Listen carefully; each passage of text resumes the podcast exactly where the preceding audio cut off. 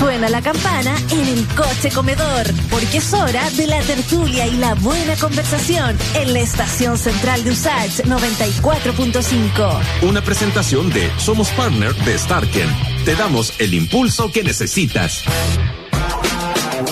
El otro día conversábamos de lo importante que era ponernos al día de lo que está pasando en la Convención Constitucional, de sus eh, debates, sus discusiones, de cómo ha ido armando su infraestructura también y su estructura de funcionamiento desde la nada, ¿no es cierto? Desde estos pequeños par de artículos que delimitaban eh, qué cosa más o menos tenía que darle el puntapié inicial, pero todo en adelante se ha ido construyendo durante estas semanas de trabajo, dos, casi tres semanas de trabajo, y, y lo importante es que no nos podemos perder pese a que quizás en las noticias de repente aparezcan solamente las polémicas. Por eso, nuevamente, el Observatorio Nueva Constitución va a estar presente con nosotros aquí en Estación Central. Y ahí tenemos a Tomás Jordán, abogado y cientista político, profesor de Derecho Constitucional, acompañándonos una vez más. ¿Cómo estás, Tomás?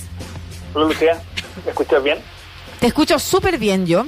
Dale. Creo, un poco, ¿sí? Me escucho, eh, yo, yo me, escucho a mí misma, pero ahí parece que parece que bajó ya. Tomás, muchas gracias primero a ti y por supuesto al Observatorio Nueva Constitución que nos va a acompañar también para ir todas las semanas con un pequeño resumen de lo que ha ido pasando y de lo que se ha ido discutiendo dentro de la Convención Constitucional. ¿Qué te parece a ti que ha sido lo más significativo durante esta semana? A ver, yo creo que estamos en presencia del inicio de la fase 2 de la Convención las primeras tres semanas, tres semanas y las dos semanas y media, fue de 100% de instalación. Muy compleja porque tú decías al pasar que partió de cero, y eso es muy cierto. ¿En qué sentido? Uno si lo compara con el Congreso Nacional, cuando los diputados y diputadas salen el, ingresan su primer día al hemiciclo, está todo listo, porque llevan décadas y siglos eh, de, una, de una institucionalidad independiente que han sido interrumpidos por la dictadura militar, pero quiero decir que hay una institucionalidad, una forma de proceder que es histórica. Entonces, cuando los diputados y diputados llegan el primer día, el 11 de marzo, y juran, ya está todo establecido, hay un protocolo, hay una forma de funcionamiento. En cambio, que acá en una convención, para que tenga su propia autonomía, que es poder constituyente, no existía nada antes. Y por tanto, solo alguna vez conversamos qué reglas les regían, que de la constitución vigente, que son algunas normas.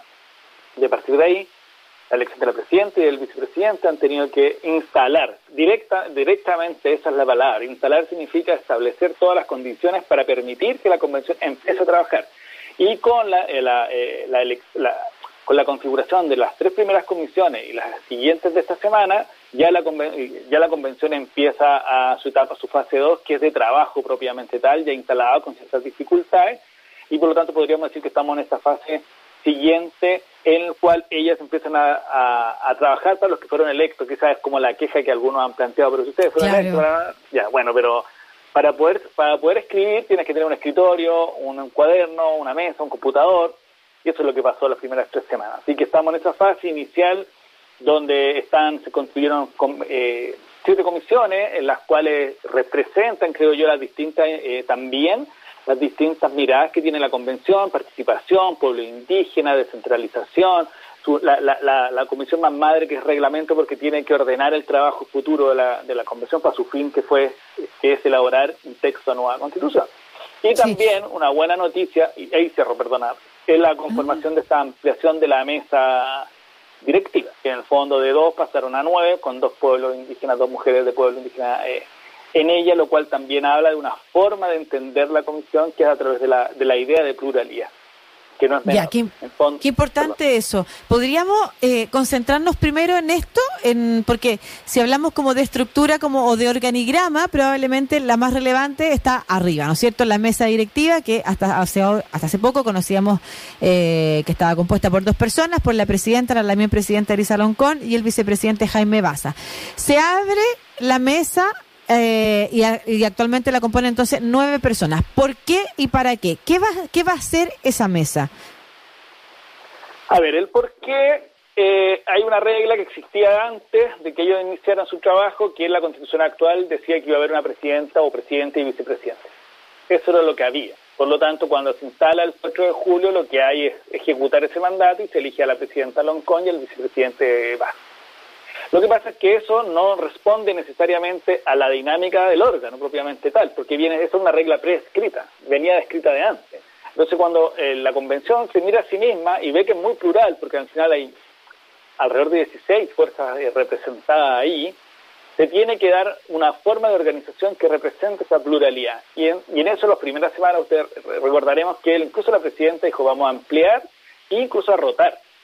Fue la palabra de, de, de, que no había, había una forma distinta de organizar ese poder, que era incluso de forma rotativa. Entonces, en el transcurso de la semana se, se discutió si eran cinco, siete o nueve, se llegó a nueve, y en cuál y se ocupó la fórmula del patrocinio para que todos tuvieran cabida. Y ahí es interesante el punto de vista, como voy a decirlo así, de la teoría política, porque lo que tú ves es pluralidad versus antagonismo.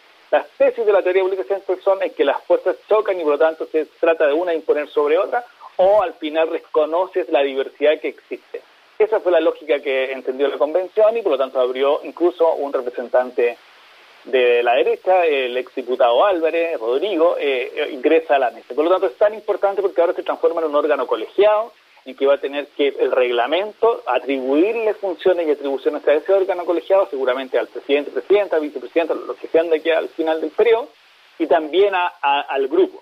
Entonces seguramente habrán decisiones que se tomarán eventualmente por mayoría entre los nueve miembros de, de, de, de esa mesa directiva. Por eso es tan relevante, porque para lo que viene, para la organización de su trabajo, seguramente van a haber decisiones que van a pasar por la mesa.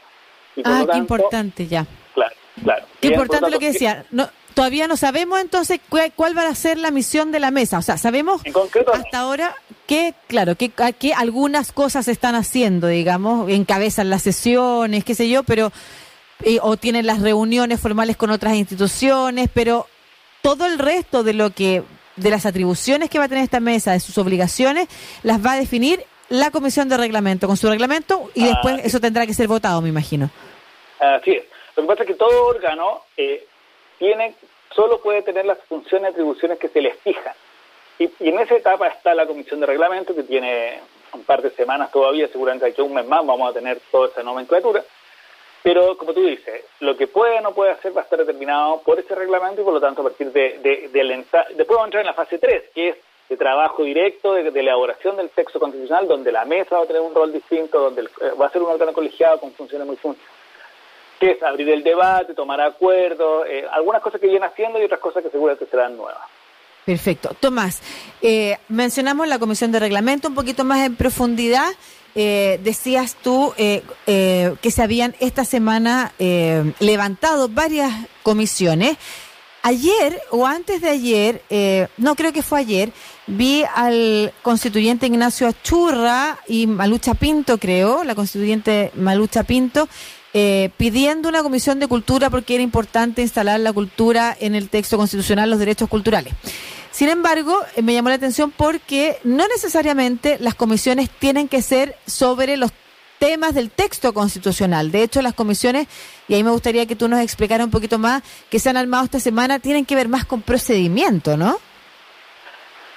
Sí, lo que pasa es que, a ver, eh, eh, a primera no es tan fácil de comprender cómo está funcionando la convención, pero porque tiene que, por esta fase de instalación que hablábamos hace un segundo. Eh, el funcionamiento sobre las cuestiones de fondo, es decir, la redacción de la nueva constitución y su texto, los temas de centralización, cultura, eh, pueblo, bla, bla, bla, bla, eso va a estar dispuesto en el reglamento de funcionamiento de la convención. Seguramente se va a dividir en comisiones temáticas que se van a dedicar a elaborar propuestas de texto constitucional. Y ahí eh, los distintos sectores y, sensibilidades tendrán que hacer presente la Comisión de Reglamento de que sus comisiones o subcomisiones estén representadas. Hasta el momento lo que estamos hablando más bien son comisiones temáticas que miran, que le dan una perspectiva al trabajo de la convención en general, que sea descentralizada, que incorpore pueblo, hay una comisión de ética porque es muy importante porque pueden haber conflictos de interés, inhabilidades, y también eh, la de comunicación que tiene que ver con su vínculo hacia afuera y la más pedestre, por decirlo así, como muy del trabajo del día a día, que es el presupuesto. Por lo tanto, son aquellas comisiones que permiten que, que, que funcione en estos días. Pero no necesariamente su texto, o su, más bien su funcionamiento, tiene que ver con el texto constitucional. Tiene que ver más bien con perspectivas de la convención y con el funcionamiento concreto del día a día hoy. Una vez, por ejemplo, imaginemos que hay cinco o seis comisiones madres a partir del reglamento, una de régimen político, otra de centralización, otra de derechos fundamentales. Y dentro de derechos fundamentales a lo mejor hay una subcomisión de derechos culturales.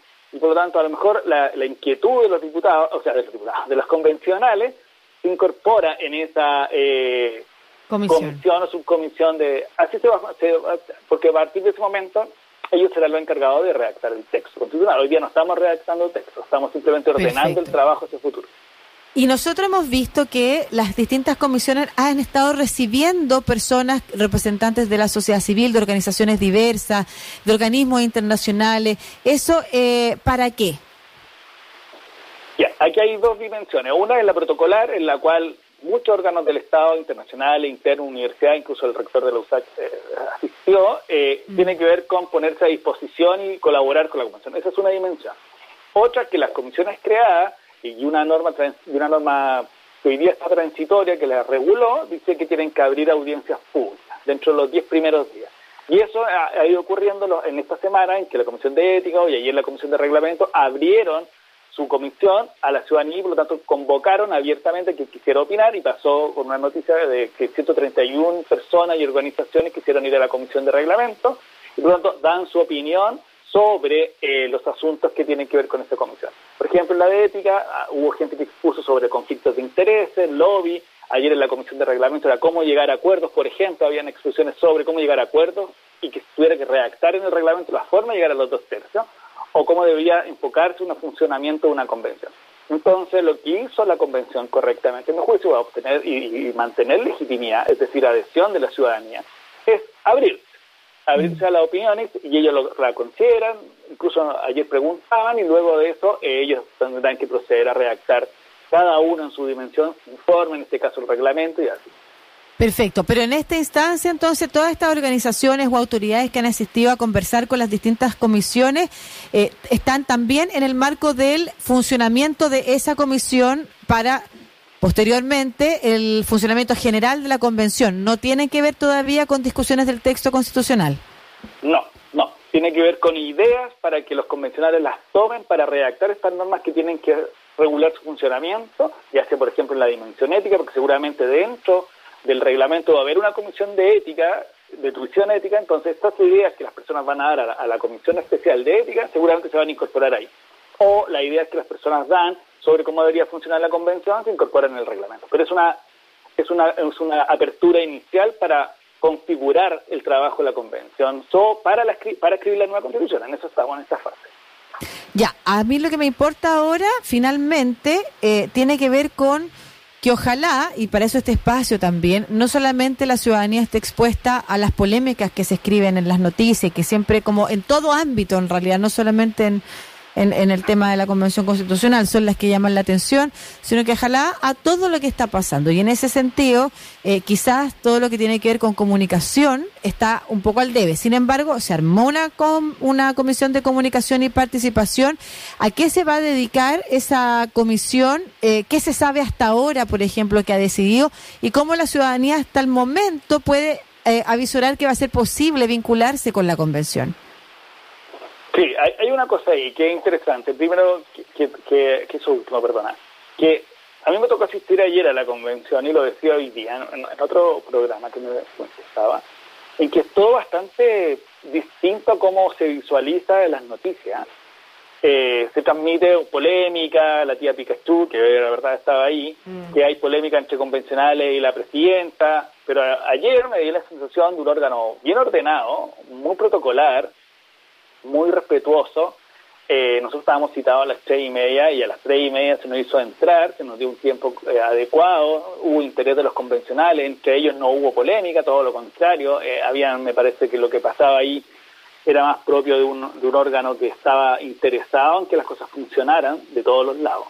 Eh, Esto quiero decirlo porque en el fondo a veces nosotros vemos solo la noticia eh, polémica en que una convencional se peleó con la presidenta y nada más, y no vemos que el resto del día funcionó con mucho respeto incluso entre ellos y, con mira a, tener una nueva constitución. La Comisión de Comunicación eh, tiene por objeto eh, dar a conocer el trabajo de la Convención hacia la ciudadanía y proponer mecanismos para ello. Está muy inicial todavía, a mi juicio. no tenemos claro cuáles son las primeras grandes directrices que ha ido fijando, pero sí tiene que establecer ese vínculo necesario entre la convención como órgano y la ciudadanía en particular. En el fondo, porque lo que tú decías, porque en el fondo hay que comunicar correctamente lo que la convención hace. Y eso, mm. ¿por qué? Porque también estamos metidos en un mundo en que es muy difícil eh, distinguir aquellas noticias que son difíciles o más bien polémicas versus aquí el trabajo real. En el fondo, si de 9 mm. de 10 son cuestiones positivas y solo se va eh, a exponer públicamente la noticia negativa, me parece que estamos en un mundo un poco al revés. Pero esa es la función principal de esta comisión. Sí. Oye, muchas gracias Tomás por esta conversación y por supuesto el Observatorio Nueva Constitución que nos va a estar acompañando contándonos qué ha estado haciendo la Convención Constitucional, por si no tenemos la posibilidad de seguir, como tú bien dices, todas estas discusiones y para no quedarnos solo con aquellos puntos negativos que a veces se destacan en la prensa. Ha crecido mucho esta institucionalidad nueva a partir de nada, así que gracias por este resumen de lo que ha sido la semana y por advertirnos que pronto entraremos a la segunda etapa de la Convención. Tomás Jordán, abogado, cientista político, profesor de Derecho Constitucional e integrante del Observatorio Nueva Constitución. Siempre un gusto conversar contigo, Tomás. Abrazo, que esté muy bien. Buen fin de semana. Gracias, chao.